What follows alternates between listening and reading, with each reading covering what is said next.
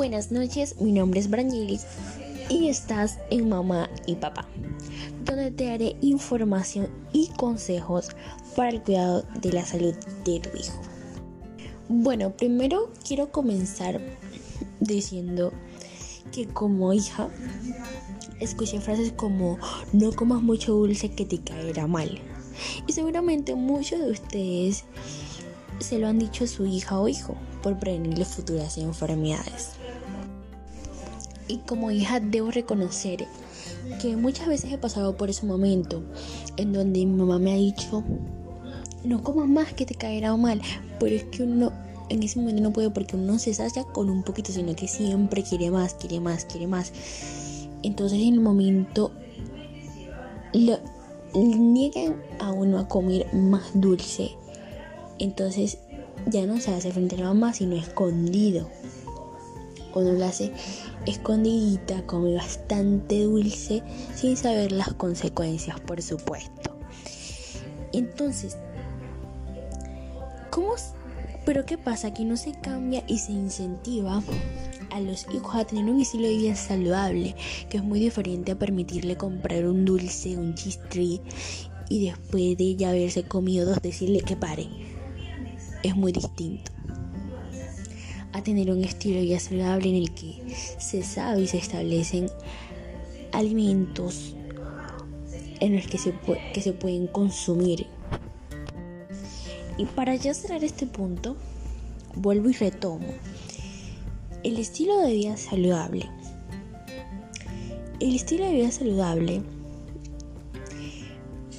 puede evitar futuras enfermedades y descompensar las crónicas que ya se tienen de fondo, como la hipertensión arterial, la diabetes mellitus y trastornos de la grasa en la sangre.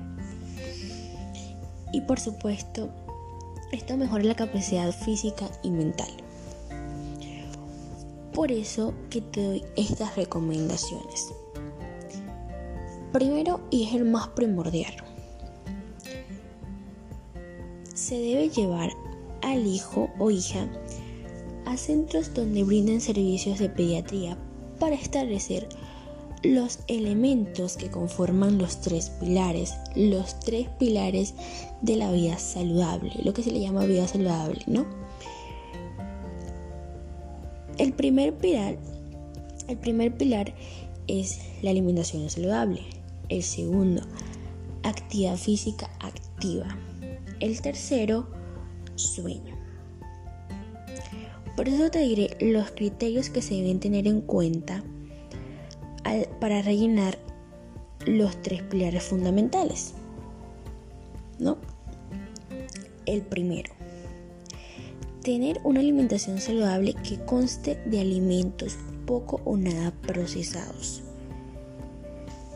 Luego, no comer demasiado intercalar la hidratación y en vez de comer eh, dulces, dejar comer a los niños dulces de las tienditas, optar mejor por dulces artesanales como la mazamorra morada. Luego, tener un horario establecido, 7, 12 y 6 desayuno, almuerzo y cena. Establecido quiere decir constante.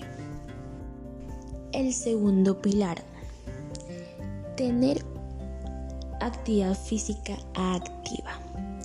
Los tipos de actividad física tienen que ser educación física, actividades lúdicas, deporte y ejercicios. Pero claro, tenemos que tener bien presentes que esto lo establecerá el pediatra.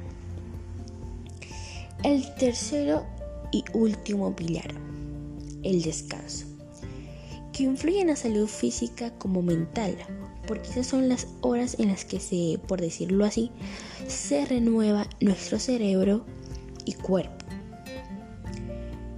Hay que tener claro que la cantidad, las horas, va de acuerdo a la, a la necesidad de la persona, pero lo mínimo son 6 horas.